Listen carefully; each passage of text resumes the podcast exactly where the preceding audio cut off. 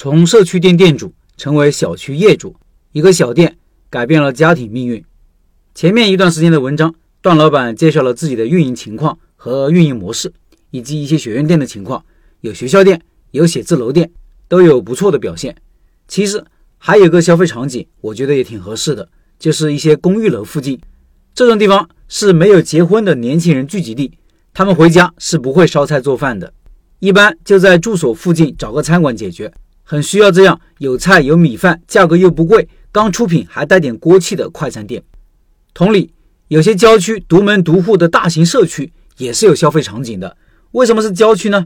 因为郊区周围可能没有商圈，吃饭的地方少，而社区附近通常有一些配套的单位、物业的基层党事业单位、中介、个体老板，还有一些小公司。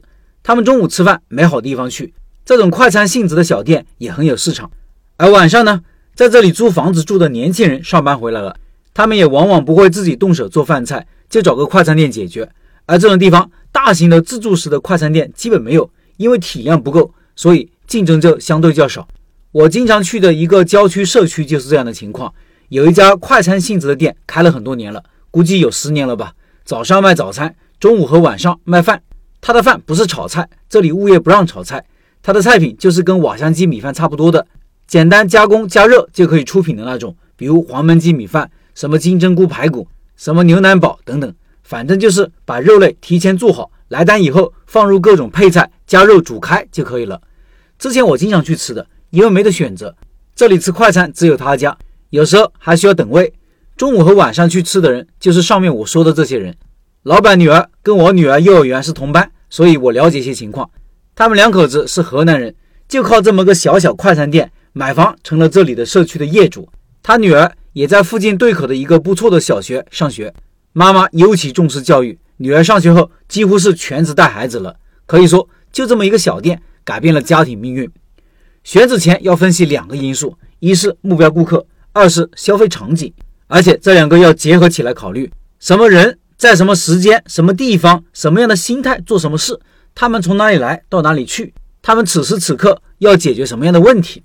商场里有没有人吃瓦香鸡米饭呢？也有，但是我担心比例比较少，整体赚钱效率没那么高。因为大多数人周末来商场，可能不会吃个快餐了事，而商场的成本是很高的，做外卖也不是那么方便，综合起来性价比就可能不高了。和学校、写字楼、社区店的粘性比起来，我估计也要差很远。关于消费场景，我再举个例子，我有个店在食堂门口，所以这个食堂我经常去，里面有个小档口，只有五六平米。你可以思考一下，这里做煎饼合适还是卖电子烟合适呢？事实是，做煎饼的苦撑了五六个月就撤了，而做电子烟的应该有两年多了吧？是煎饼不好吃吗？我是煎饼爱好者，有煎饼摊的地方我都要买一个试一试。这一家煎饼很不错的，但是我觉得他选错了位置。为啥呢？来这里吃饭的小哥哥小姐姐们，饿了一个上午，来这里是吃米饭、吃肉、吃菜的，不想吃米饭也还有米粉、面或者饺子。但是吃煎饼就显得有些格格不入。有些人晚上可能会吃点杂粮煎饼做晚餐，轻食健康。我偶尔也这样做。但是这个食堂晚上基本没人，他们下班了就直接回家了，不会特意绕到食堂来买煎饼。